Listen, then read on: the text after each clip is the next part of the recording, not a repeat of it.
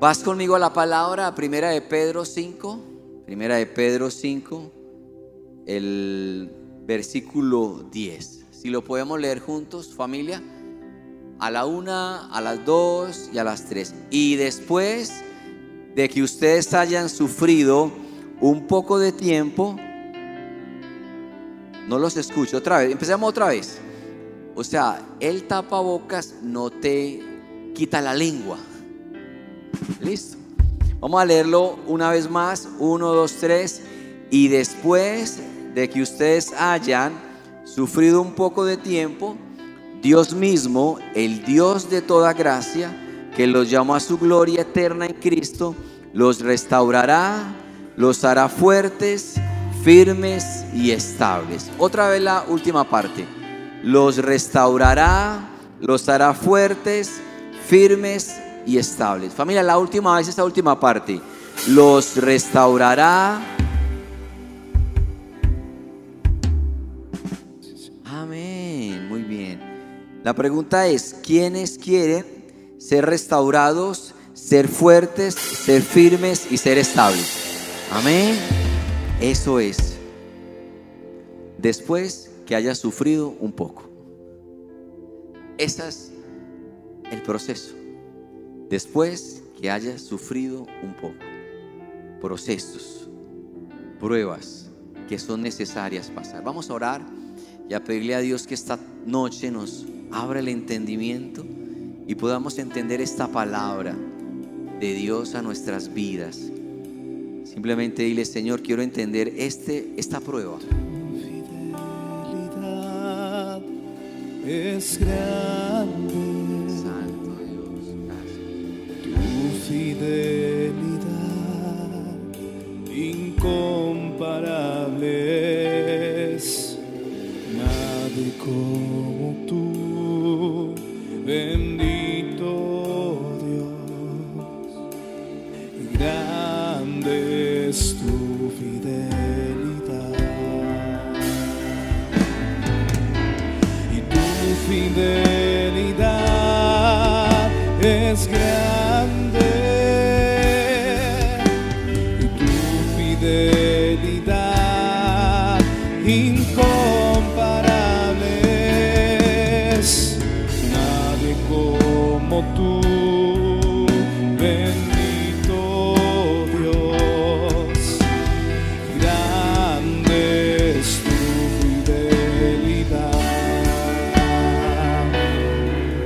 Las pruebas son la antesala de la promoción. Las pruebas y las tribulaciones tienen un propósito y vienen con una recompensa al final. Otra vez, las pruebas y las tribulaciones tienen un propósito de Dios y vienen con recompensa. Las pruebas son la antesala al ascenso. Quiero que me escuches bien esa parte. Cuando tú estás cruzando una prueba en la vida es porque Dios está preparando una recompensa en el camino. Amén, iglesia. Las pruebas Dios las permite porque a través de ellas Dios nos madura. Había una reunión en la selva, en la jungla, y los animales dijeron, bueno, aquí hay tres leones. ¿Cuál va a ser el rey? Porque sabemos que el león es el rey de la selva, pero ¿cuál de los tres? Entonces los animales le colocan una prueba a los tres leones diciéndoles, mira, escalen la montaña, el que venga de la montaña, de la montaña, ese va a ser el rey. Entonces el primer león sube hasta la mitad y no puede eh, llegar a la meta, se devuelve. El segundo león también y el tercer león también. Ninguno de los tres escala la montaña. Entonces los animales estaban confundidos. Y entonces, ¿qué hacemos? Entonces aparece la águila sabia y dijo, yo vi desde el aire cómo los tres leones asumían la prueba. El primer león subió y en la mitad dijo, no puedo, no soy capaz. y se devolvió. El segundo león subió hasta la mitad también y dijo, no soy capaz, no puedo y se devolvió. Y el tercer león subió hasta la mitad y dijo, no puedo hoy, pero mañana volveré a intentarlo. Y si no puedo mañana, pasado mañana lo intentaré. Pero esa montaña yo la voy a subir. El águila sabia dijo, ese debe ser el león, rey de la selva. Familia, las pruebas van a sacar la mejor versión de ti. Y esa prueba es lo que te va a calificar para lo que Dios tiene preparado, para la recompensa que Él tiene preparada para ti, para lo nuevo que viene de Dios. ¿Alguien, ¿alguien me escuchó, iglesia? ¿Alguien me está escuchando en esta noche? La manera como tú enfrentes las pruebas es lo que va a determinar a dónde vas a llegar en la vida. La manera como tú enfrentes las tribulaciones es lo que determinará la unción que Dios va a poner sobre ti. Ojo que estoy pero profundo hoy. Eso es para Instagram, le digo.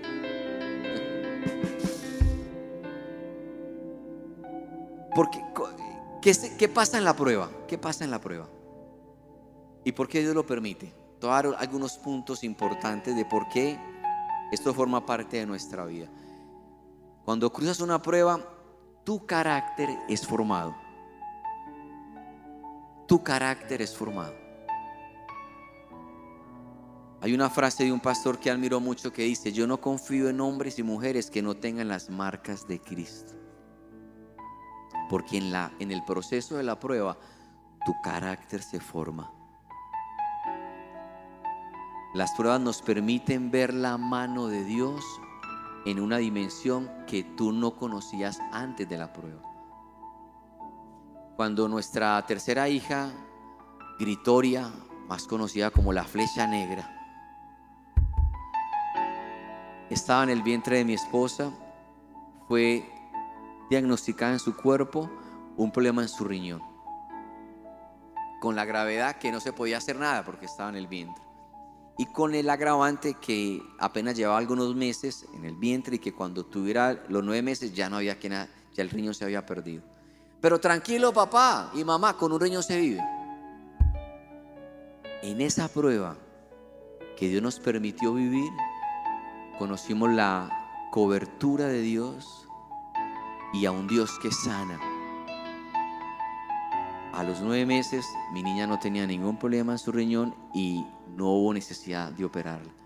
Ese libro de mi esposa, que por favor no lo vaya a piratear, es un libro de pruebas. Es un libro de pruebas. Familia, pero de victorias extraordinarias de recompensas que Dios pone en nuestras vidas. Las pruebas son la antesala a las bendiciones que Dios va a confiarte en esta tierra. Alguien me tiene que decir amén a esto, iglesia. No temas a los procesos de la vida. En esta prueba tú conoces a Dios de una manera que no lo conocías antes. Como el que provee, aunque no tengas empleo, porque la fuente tuya no es ese empleo, la fuente es Dios. Y en ese proceso tú conociste a Dios como, Dios es mi proveedor. Entonces la, prueba también nos purifica el corazón. Sirve para purificar el corazón. Mira lo que dice la palabra en primera de Pedro 1.7, el oro Primera de Pedro 1.7. El oro, aunque perecedero, se acrisola al fuego. Así también la fe de ustedes. Primera de Pedro 1.7, comunicaciones. Así también la fe de ustedes, que vale mucho más que el oro, al ser acrisolada por las pruebas, demostrará que es digna de aprobación. Cuando tú pasas por la prueba, tu fe se purifica, tu corazón se purifica. Familia, cuando tú pasas una prueba, nunca vuelves a ser la misma persona. Algo cambia en ti. Algo, algo madura en ti. ¿Y sabes cómo lo ve Dios? Más valioso que el oro. Más importante que el oro. eso que aprendes en la prueba.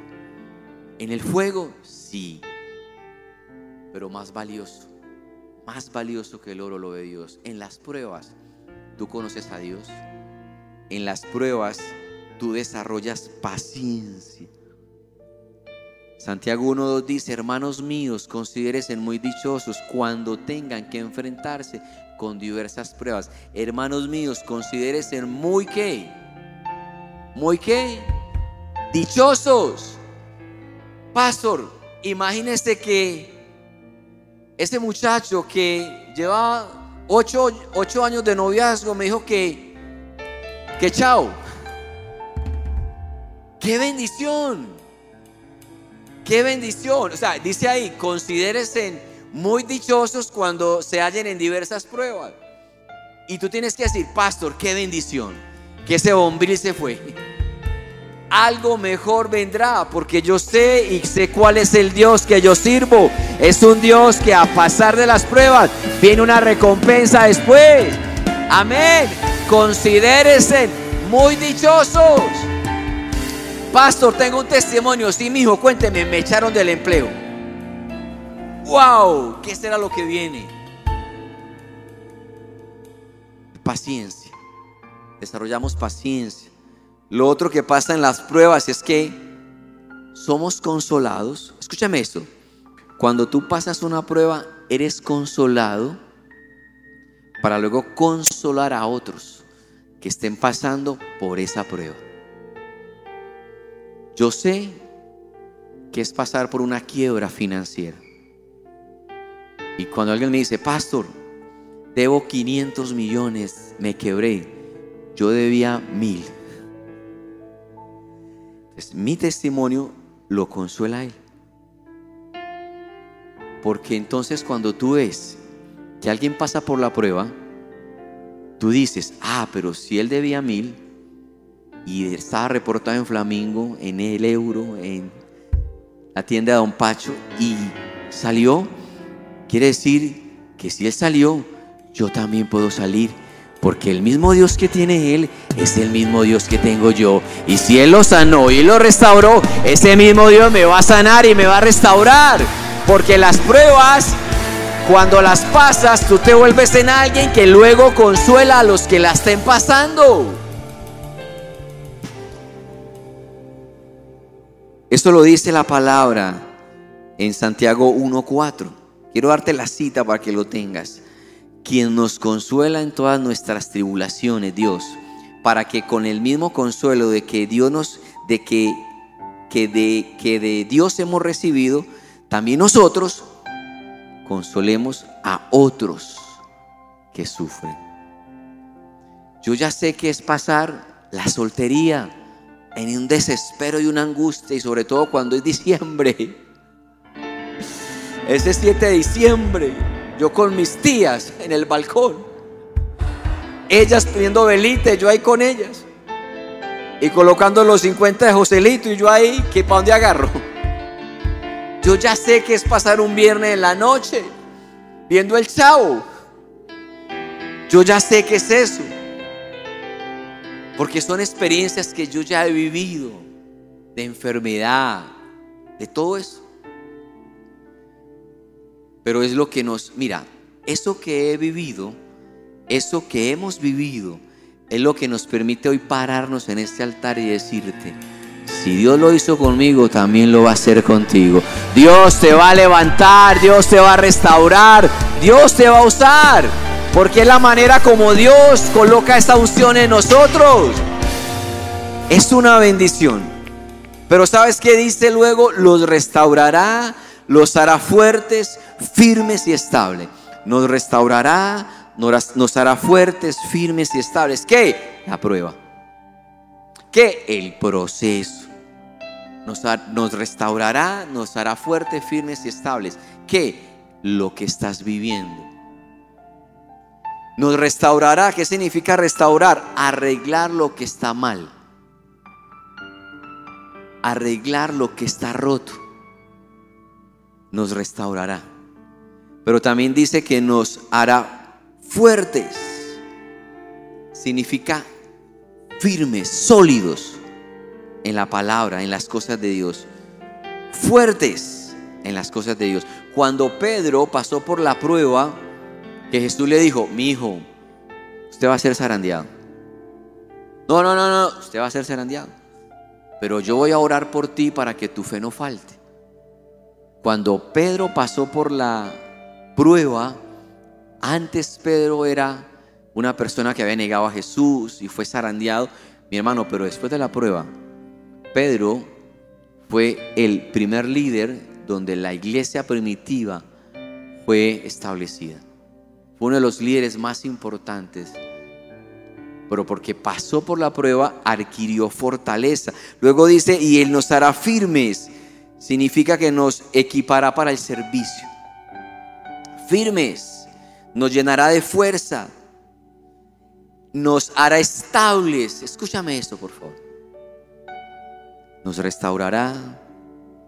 Nos fortalecerá. Nos hará firmes. Nos establecerá. Nos hará estables. El comentario bíblico de Matthew Henry dice que nos cimentará. Alguien estable en sus emociones es alguien cimentado en la palabra. Y aunque venga la prueba, no se desliza. Pero está cimentado, es fuerte acá, es firme acá, es estable aquí y no lo mueve nada. Y de esa palabra cimentar es donde nos recuerda Jesús la palabra, la palabra donde dice aunque vengan vientos y tormentas, pero como la casa está cimentada en la roca que es Cristo, no va a caer. Esos vientos que se levantan a veces sobre la vida del creyente en la prueba es para tratar de moverte de allí, pero tú allí tienes que estar cimentado en Cristo. Esa es la palabra restauración, fortaleza, firmeza y estabilidad. Me preocupa algo, familia, y te lo quiero compartir. Me preocupa que muchos en esta pandemia hayan perdido su fe. Y a causa de la prueba hayan renunciado a lo que Dios tenía adelante. ¿Cómo pasamos una prueba o un proceso en la vida? Te voy a enseñar cinco pasos en Primera de Pedro 5.6. Primera de Pedro 5.6 dice allá. Colócamela ahí, porfa, equipo. Primera de Pedro 5.6. Yo voy a leer el primer versículo y ustedes leen el que sigue, ¿ok? Vamos a leerlo juntos. Yo leo uno y tú el que sigue. Humíllense pues bajo la poderosa mano de Dios para que Él los exalte a su debido tiempo.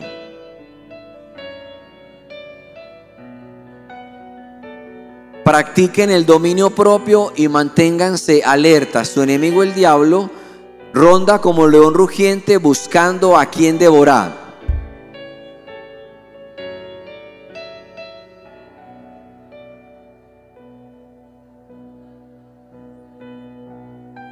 Bien, muchas gracias.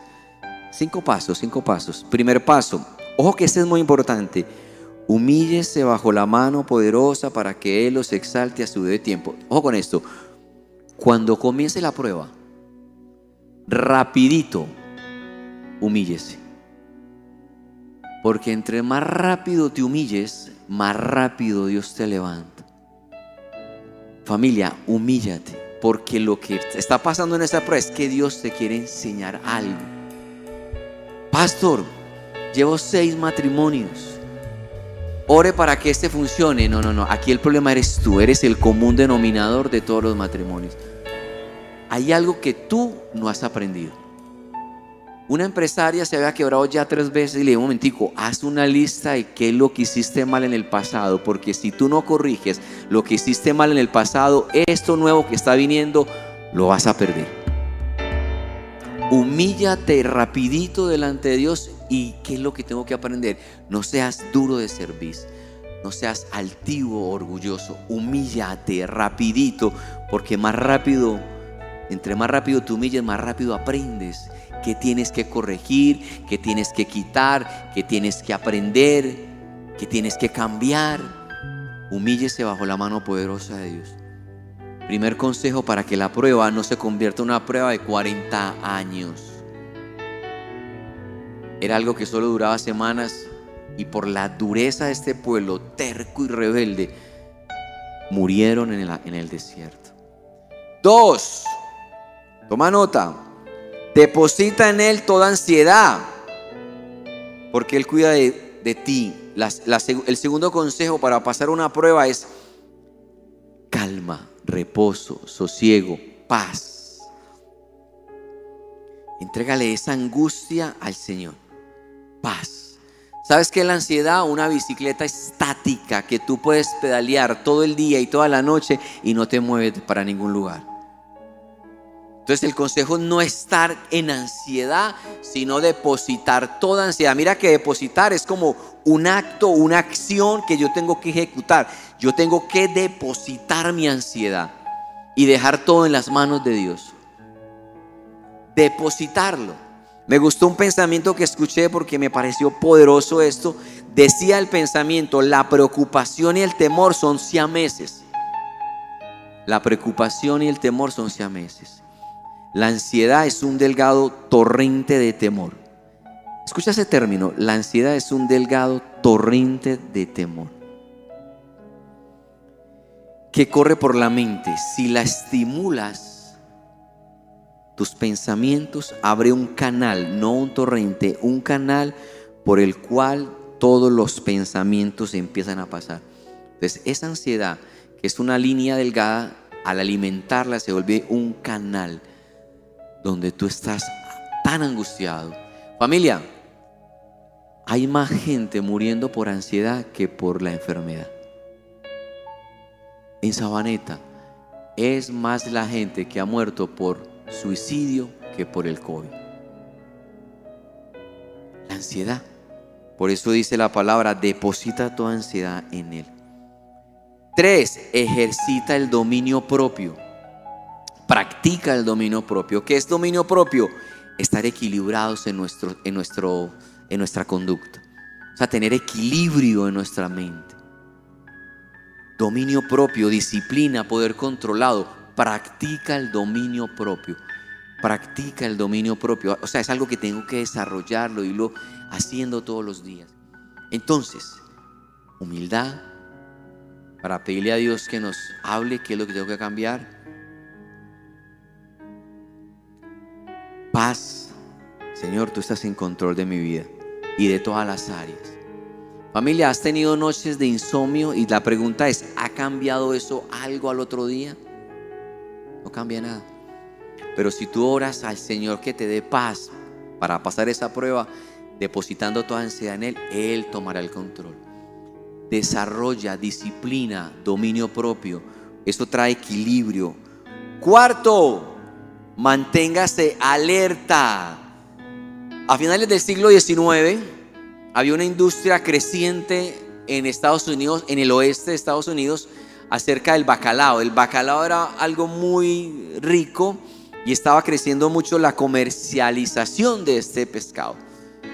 Pero había, cuando lo trataron de enviar a todo el territorio, había un problema porque cuando lo enviaron congelado, el bacalao, lo enviaron congelado, cuando llegó a su destino final y lo prepararon para consumirlo, no sabía bien, sabía horrible.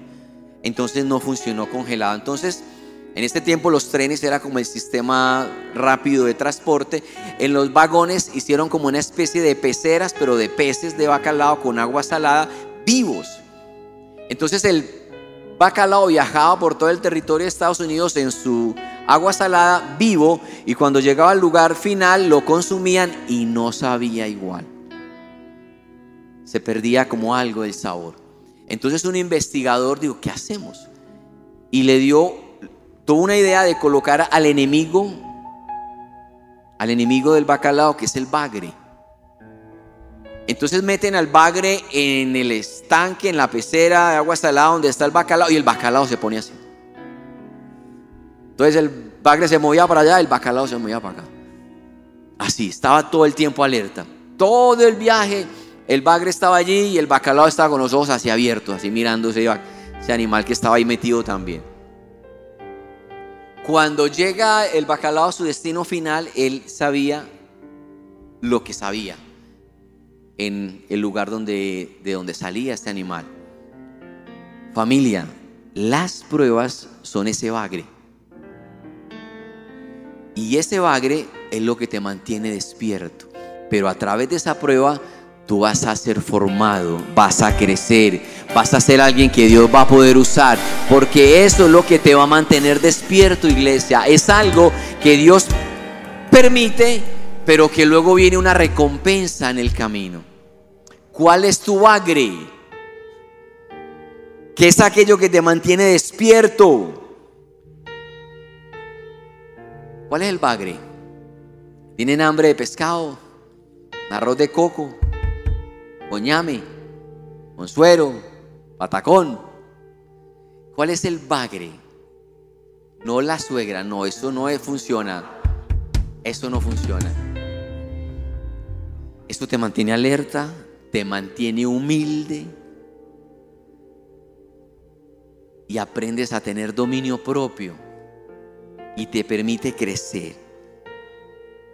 Y quinto, cuando dice la palabra, lo que acabamos de leer juntos, resístanlo. Familia, resístanlo. Resístanlo. Manteniéndose firmes en la fe, sabiendo que sus hermanos en todo el mundo están soportando la misma clase de sufrimientos. Resiste, ese sería el consejo número 5. Resiste manteniéndote firme en la fe. Tengo una, una palabra para ti. Toda prueba tiene una fecha de vencimiento. Eso no dura para siempre. Pero mientras dura, resiste. Mientras estás cruzando esa batalla, mantente firme. No te muevas del lugar donde Dios te ha sembrado. Sigue creyendo la promesa de Dios. Familia, resiste. Hay un tiempo de vencimiento. Y yo te digo una palabra profética. Este es el día que Dios ha preparado para que se termine esa prueba y comiences a reclamar la recompensa que Dios preparó. ¿Cuánto me dicen amén a esto, iglesia? De un aplauso fuerte al Señor. Resiste. José tiene 17 años y tiene dos sueños. En un sueño ve al sol y la luna y a las estrellas que se postran delante de él. Y se despierta y le cuenta a su papá y a sus hermanos, no, soñé que el sol y la luna se postraban delante de mí, las estrellas y los hermanos sintieron celos y envidia. ¿Y cómo se te ocurre? Escúchame, escúchame, escúchame que ya hoy termino con eso. A los 17 años, Dios le muestra a José dónde lo quiere llevar. Él va a ser el gobernador de Egipto, uno de los hombres más poderosos de la nación de Egipto, a los 17 años. Pero a los 17 años, José no ha formado su carácter. Es una persona sin experiencia que tiene que entrar, en la escuela de la prueba. John Maxwell, uno de los mejores líderes de líderes que hay en el mundo, él lo llama la escuela del proceso. Todo líder debe pasar por la escuela del proceso. José pasa por la escuela del proceso. A los 17 años tiene una palabra de Dios, pero tiene que pasar por un proceso. Allí es vendido como esclavo, se le quita la túnica de colores que tenía hecha por su padre y se le pone una túnica de esclavo. Allí pasa por un proceso donde es calumniado, vituperado, olvidado, es enviado a la cárcel y allí sigue pasando un proceso. Y alguien pensará, ¿y lo que Dios le habló o lo que Dios le prometió se perdió? No, no, no, no, no. Él está pasando por una prueba. Eso forma parte del cumplimiento de la promesa. Familia, a los 30 años, Dios dice, está listo, está maduro, creció su carácter, su fe se desarrolló, tiene más sabiduría. A los 30 años se terminó la prueba y le cambian la túnica de esclavo por la túnica de gobernador. A los 30 años ya era el tiempo donde se había cumplido el proceso. Familia, agosto fue el tiempo del rompimiento. Septiembre es el tiempo de la recompensa. ¿Alguien me está escuchando? Septiembre es el mes de la recompensa, donde Dios va a decir, ya cumplió el tiempo de proceso, voy a ponerlo en el lugar donde yo había diseñado antes de que comenzara la crisis. ¿Cuántos me dicen amén a esto, iglesia?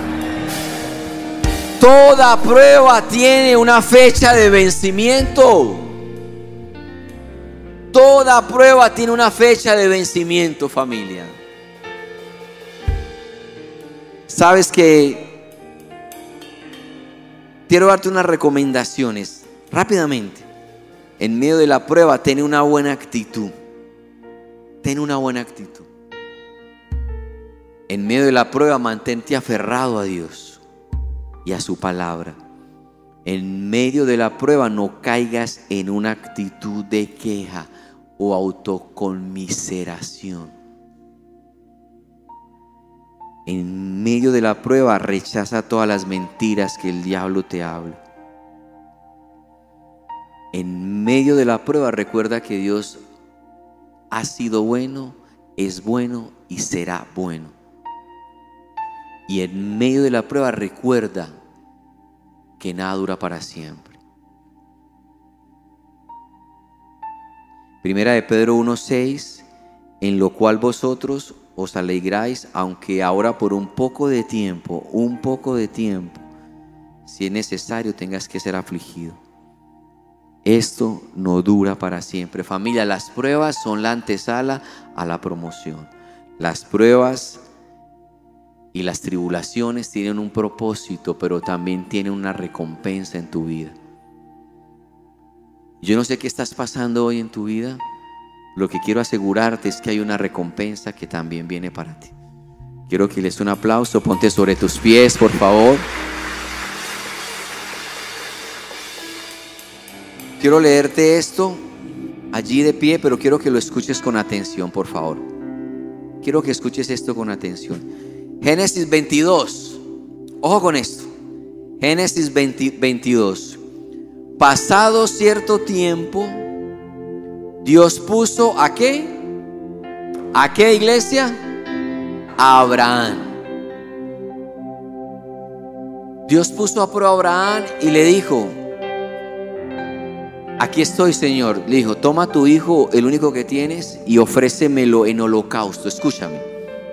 Los que somos padres sabemos lo que uno siente por los hijos y que Dios le diga a Abraham, entrégame a tu único hijo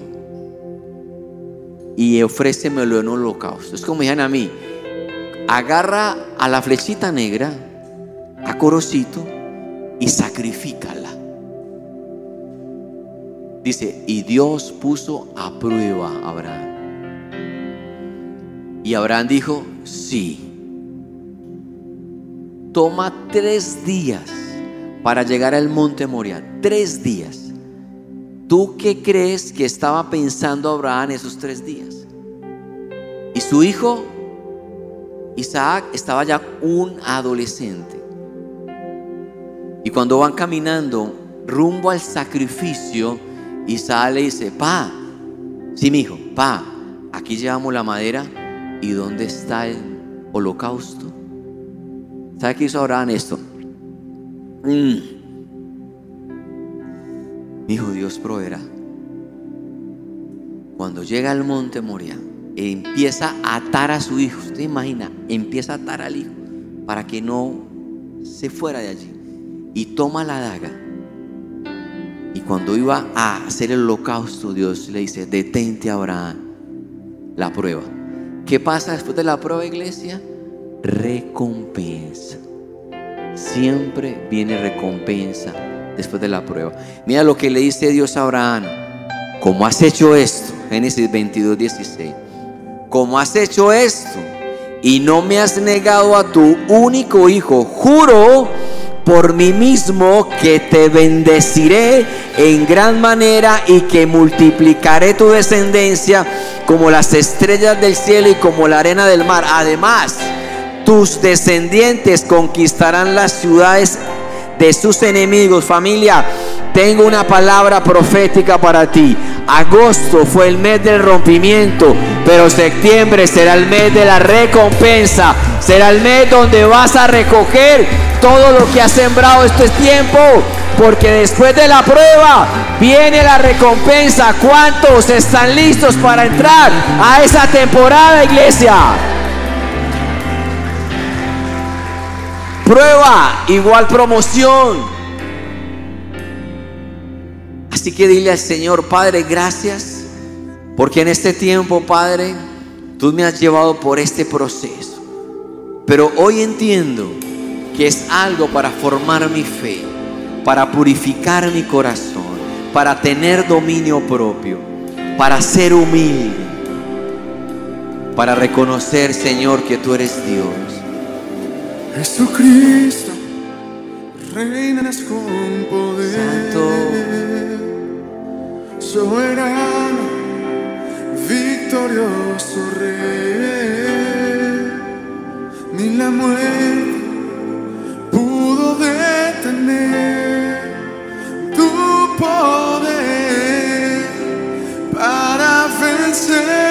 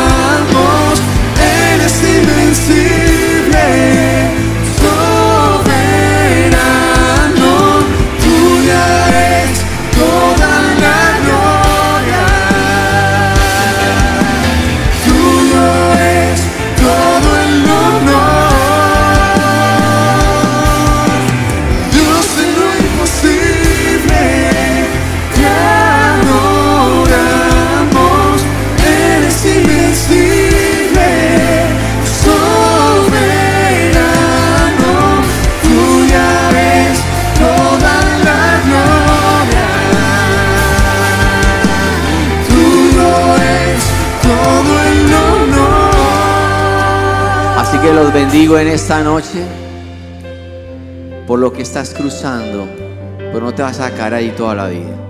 Pareciere que eso no va a terminar, pero tiene una fecha, una fecha de vencimiento.